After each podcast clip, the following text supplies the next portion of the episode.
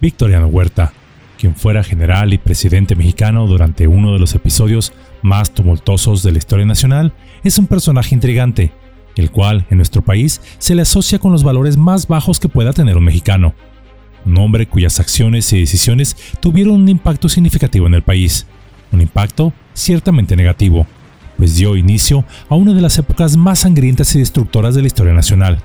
A pesar de ser un ingeniero militar brillante y un políglota culto, su carrera se vio ensombrecida por su ascenso al poder a través de la traición, así como su breve y controvertido mandato como presidente de México. Pero, ¿qué hay detrás de su figura? ¿Acaso fue un bruto traicionero como la historia oficial nos lo ha pintado desde siempre? ¿Qué tanto sabemos en realidad de él y sobre todo de sus motivos para llevar a cabo el magnicidio del presidente Madero? Hoy deseo hablarles un poco de ello. Es por eso que Yolocamotes tiene el placer de traerles el día de hoy en una cápsula que ciertamente será controvertida. 24 cosas que quizá no sabías de Victoriano Huerta. El enigma y la tenue luz de un chacal. Número 1. José Victoriano Huerta Márquez, o mejor conocido simplemente como Victoriano Huerta, fue hijo del militar Jesús Huerta Córdoba, de ascendencia española, así como de María Lazara del Refugio Márquez Villalobos. Y aunque se asume que su madre era de origen huichol, en realidad no existe registro documental de esto, aunque se asume que ella era indígena debido a que era originaria del norte de Zacatecas.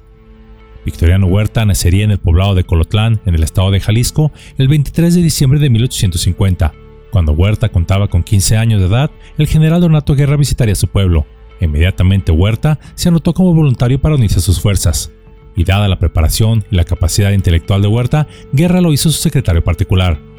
Una vez concluida la campaña militar y reconociendo sus servicios, le concedió una beca para estudiar en el colegio militar.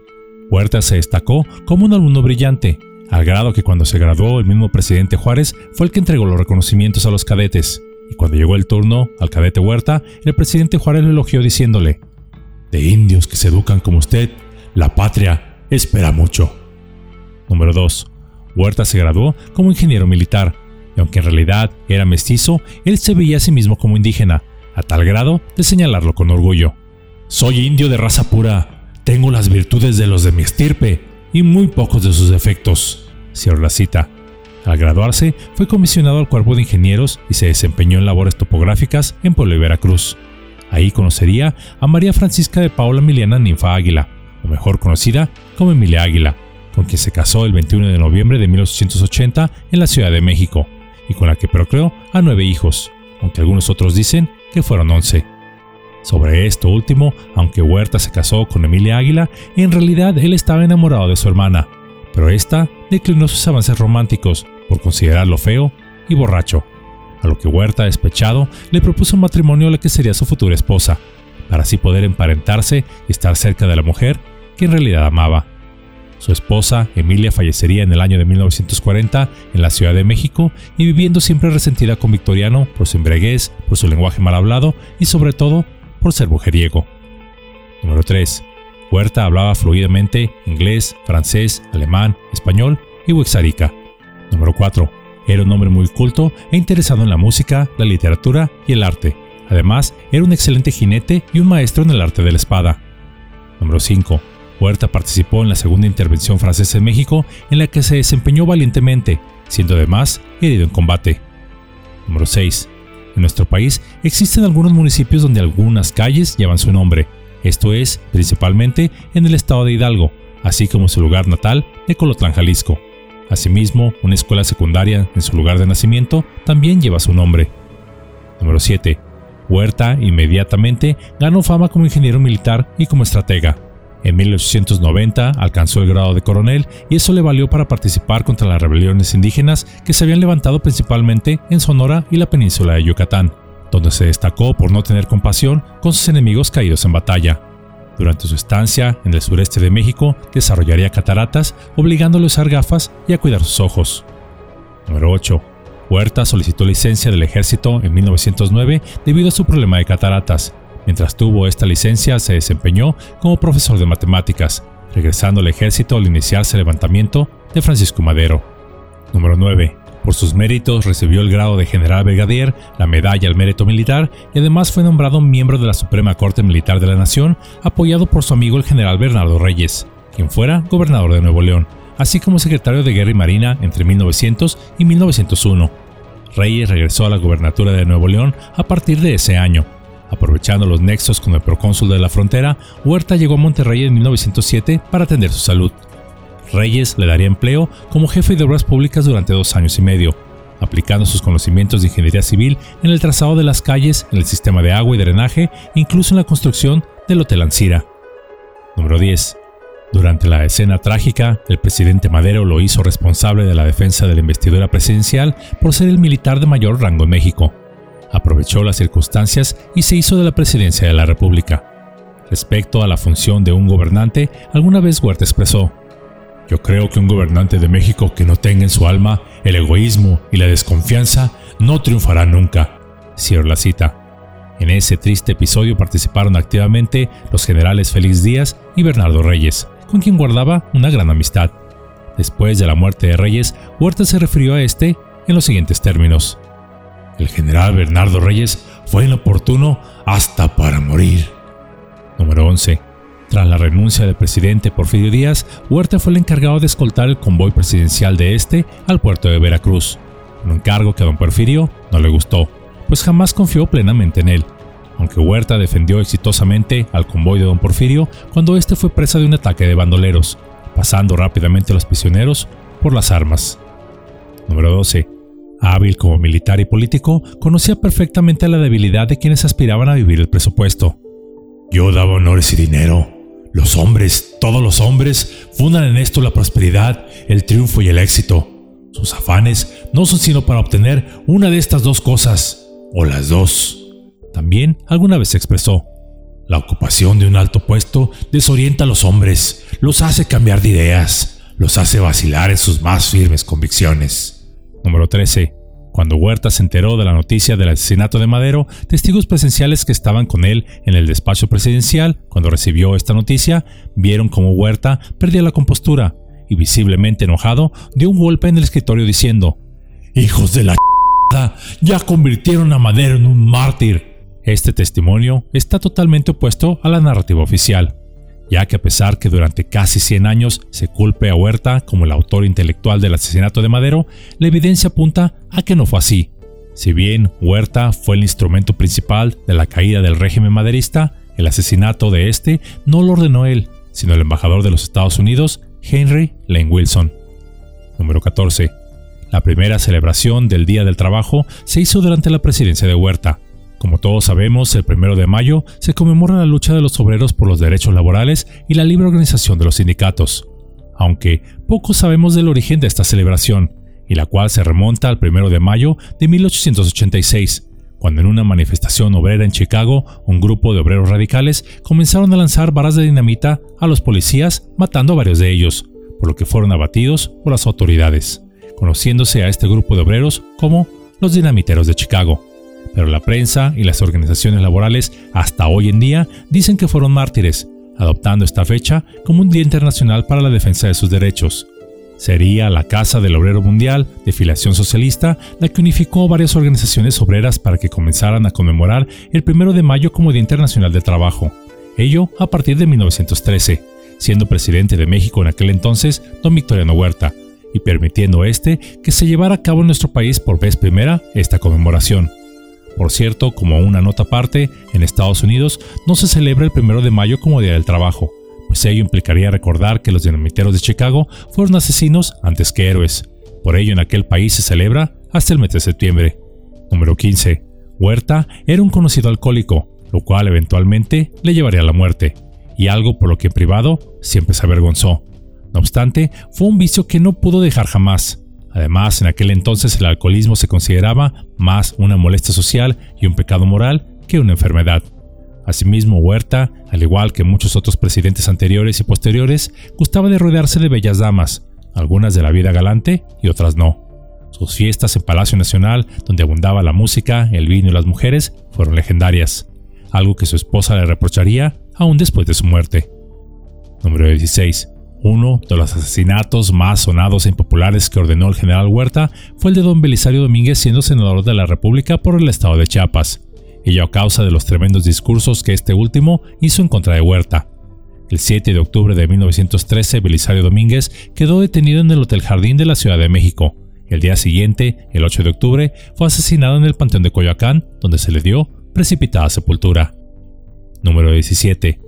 El 15 de julio de 1914, Victoriano Huerta renunció como presidente de la República ante la Cámara de Diputados. Su renuncia a la presidencia de la República terminó diciendo, Que Dios los bendiga a ustedes y a mí también. Número 18. Huerta, después de su renuncia, huiría hasta Kingston, Jamaica, para luego expatriarse a Alemania, Inglaterra y finalmente España, regresando procedente de esta Nueva York el 12 de abril de 1915 Ahí sería recibido por unos misteriosos agentes alemanes, quienes le ofrecieron sumas fabulosas de dinero a cambio de acudir a la frontera entre México y los Estados Unidos en una misión secreta. Huerta aceptó. A los tres días de arribar a la frontera, declaró ante The New York Times con relación al asesinato de Madero, Ese es un secreto profesional. Los abogados tienen secretos, los doctores también tienen secretos. Yo soy soldado. ¿Por qué no debe tener secretos un soldado? Según la opinión de algunos de este país, se me acusó de haber tomado parte en su ejecución. Nunca he tratado de eludir responsabilidad y todo lo que he hecho siempre ha sido abiertamente. Soy suficientemente hombre para sostener lo que hago. Sé que no soy culpable de la muerte del señor Madero y tengo los documentos para probarlo. El tiempo y la historia me justificarán. Cierro la cita. Número 19. El Departamento de Estado de los Estados Unidos estaba enterado de que el agente alemán Franz von Rintelen había conferenciado con Huerta en el Manhattan Hotel, y lo mismo había hecho un capitán de apellido Boyd. Supuestamente los alemanes querían formar una sublevación en la frontera norte de México. De esta manera, y con este distractor, evitarían que los Estados Unidos enviaran suministros a Francia e Inglaterra durante la Primera Guerra Mundial. También se sabía en Washington que el agente alemán von Rintelen disponía de 3 millones de dólares, de los cuales ya había gastado 2, para la adquisición de armas y municiones para fortalecer la expedición al mando de Victoriano Huerta.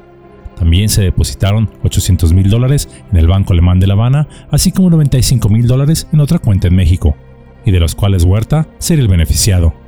El mayor Franz von Papen, agregado militar de la Embajada de Alemania en Washington y acreditado en México, se dirigió a la frontera para estudiar el plan de la campaña que se desarrollarían entre México y los Estados Unidos, así como vigilar el traslado de los grupos alemanes residentes en Estados Unidos hacia México, a la par que se distribuía todos los fondos a disposición de Huerta en Brownsville, El Paso y San Antonio.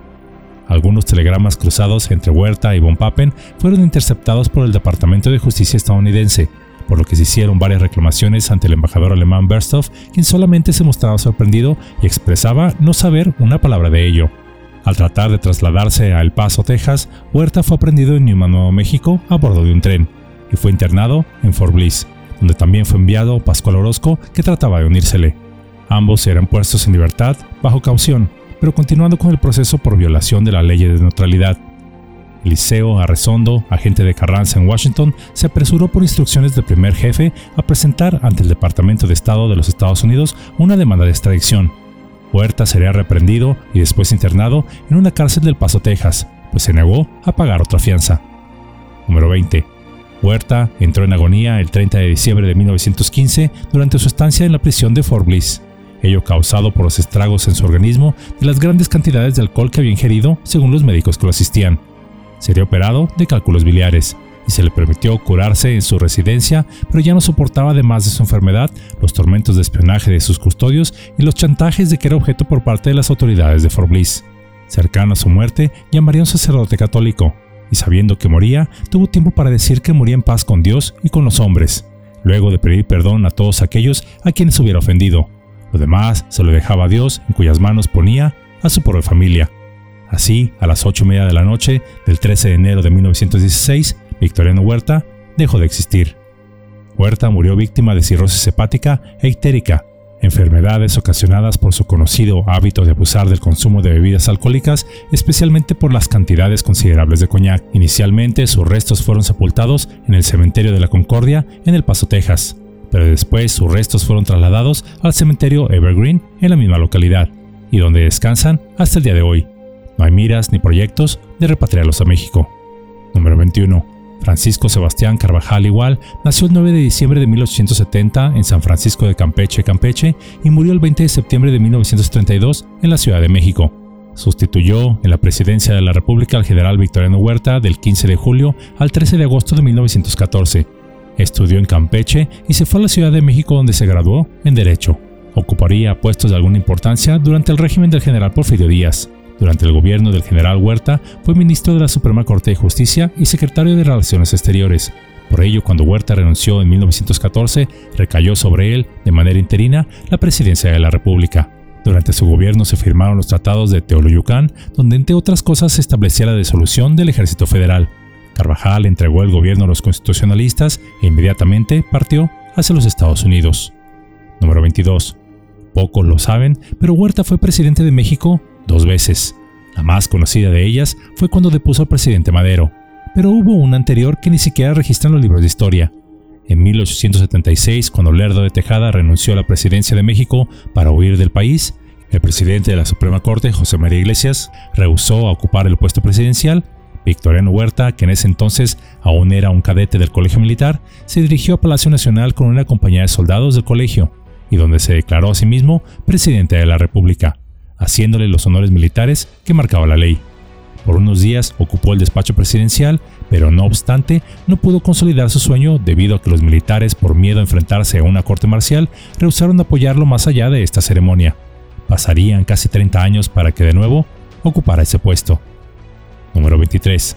Huerta no quiso hacer reformas constitucionales que establecieran el laicismo en las escuelas, así como el cierre de órdenes religiosas y aunque en un inicio la toleró, más tarde mandó cerrar la Casa del Obrero Mundial y expulsó a notables comunistas mexicanos del país. Además, se negó a la extensión del sistema de haciendas y la creación de la pequeña propiedad agrícola que más tarde se conoció como ejido a semejanza del coljo soviético, el cual probaría, tanto en la Unión Soviética como en México, ser un total fracaso agrícola. Todo esto lo hizo en contra de las sugerencias del embajador de los Estados Unidos, a quien Huerta calificó de entrometido, en su lugar, Huerta preparó el reparto de 13.000 hectáreas a los campesinos sin tierra, así como formuló estudios para fraccionar otras 230.000 hectáreas de tierras nacionales baldías. Todo esto en propiedad y no en concesión ejidal. Estas acciones le valieron el desconocimiento y apoyo por parte de los Estados Unidos, los cuales comenzaron a sostener a distintas facciones en su contra. Número 24. Por cierto, Huerta siempre mencionó que tenía pruebas documentales que señalaban que él no había ordenado el asesinato de Madero, y sí lo había hecho el embajador de los Estados Unidos. No obstante, al ser Huerta arrestado en los Estados Unidos y con su conveniente muerte, tiempo después, estos documentos desaparecieron. Los Estados Unidos alegan que nunca existieron y que todo era producto de la imaginación de un alcohólico aunque en este caso, de las 52 conspiraciones que se suscitaron en el siglo XX, donde se acusaba a los Estados Unidos de realizar alguna actividad ilícita, y las cuales se dijo en su momento que solo eran eso, conspiraciones, décadas después se probó que estas 52 fueron verdad. Así que, ustedes decidan, ¿quién pudo haber dado la orden de privar de la vida a Madero? En esta sencillísima cápsula conocimos algunos detalles de la vida del general y presidente Victoriano Huerta, una figura ciertamente controversial, envuelta en la intriga, la traición y el misterio. Como militar fue un hombre brillante, pero su carrera ha sido manchada por derrocar el régimen constitucional de Francisco Madero. Pero, muchas veces se ha cuestionado una y otra vez, pero sin dar una respuesta satisfactoria, ¿por qué lo derrocó ¿Qué orilló a que el general tomara esta decisión que cambiara para siempre la historia de México, y no necesariamente para bien? Algunos dicen que el embajador de los Estados Unidos, Henry Lane Wilson, influyó poderosamente para que Huerta llevara a cabo su traición. Otros argumentan que lo hizo por su ambición de poder. Pero, si bien en ambos casos existe verdad sobre ello, esto no sería su motivo principal. Poniendo en su justa dimensión y sin caer en pasiones que nos pueden cegar a una mejor comprensión de la historia, Victoriano Huerta fue un hombre leal al sistema, un militar de carrera, el cual pensaba que el país no debería de haber estado en manos de una persona débil, y mucho menos la de un civil, el cual fue el caso del presidente Madero, que si bien fue elegido democráticamente por una abrumadora mayoría, su carácter probaría que no era el adecuado para los tiempos en que ascendió al poder, pues Madero era un hombre idealista, el cual confiaba en todos, y en la política, en especial la mexicana, se requería de una persona decidida y no titubeante, para Huerta, México necesitaba de un hombre fuerte y además un militar, por lo que él justificaría su traición bajo este argumento y donde creyó hasta el final de sus días que le había hecho bien al país al remover a un presidente débil que lo estaba llevando al precipicio. Si hablamos no solo de su ya tan famosa e infame traición y hacemos el esfuerzo de ver otros aspectos, Huerta, en el poco tiempo que estuvo en el poder, realizó algunas cosas positivas, como por ejemplo trazó varias calles de Monterrey, tendió vías de tren por todo el país, inició el reparto agrario, pero no destruyendo tierras productivas, sino dando en propiedad privada y no ejidal territorios federales en desuso, algo que por cierto enojarían a los Estados Unidos y que influiría en su también derrocamiento. Instituyó por decreto presidencial el descanso dominical obligatorio y elevó el salario de maestros. Sobre el descanso dominical obligatorio, muchos empresarios de aquel entonces argumentaron que dar un día pagado de descanso obligatorio a los trabajadores orillaría a estos a los vicios y a las bajas pasiones, esto al disponer los empleados de tiempo de ocio, y que era mejor mantenerlos ocupados para que así no se desviaran de los caminos de rectitud. Sí, aunque parezca una broma, eso argumentaron. Asimismo, los empresarios de aquel entonces alegaron que nuestro país aún no estaba preparado para dar un día de descanso pagado a los trabajadores, pues esto dejaría sin empleo a millones de personas, ya que las empresas no podrían solventar esa carga financiera extra, argumentando que esta medida solo ayuntaría las inversiones, dejando tras de sí solo desolación, quiebres, lamentos y rechinar de dientes. Sobre esto último, y como nota, es curioso que este argumento que nos pueda parecer absurdo en la actualidad aún hace eco, apareciéndose como un fantasma que desde el pasado nos quiere asustar. Pues similar a lo sucedido en tiempos de Huerta, la cúpula empresarial en México en la actualidad argumenta que con la propuesta de reducir de 48 a 40 horas de trabajo laboral a la semana, que México aún no está preparado para dar menos horas de trabajo, y que esto pondría a millones de personas sin empleo, ya que, adivinaron, esta medida solo ahuyentará las inversiones, dejando atrás de sí solo desolación, quiebres, lamentos y rechinar de dientes. Pero, ¿cómo procedió Huerta ante el reclamo empresarial? No obstante de ser una disposición del Ejecutivo, hubo empresarios que decidieron ignorarla, por lo que Huerta anunció que a quien no diera descanso dominical se le procesaría y se le fusilaría, pues era un decreto presidencial y no una petición de la novia del barrio. Por lo que después de que dos o tres empresarios fueran fusilados por desobedecer una orden presidencial, todos los demás procedieron presurosamente a dar el descanso del que incluso hasta la actualidad aún se goza. Para bien o para mal, Huerta vivirá por siempre en la memoria nacional como un traidor y un asesino. ¿Traidor?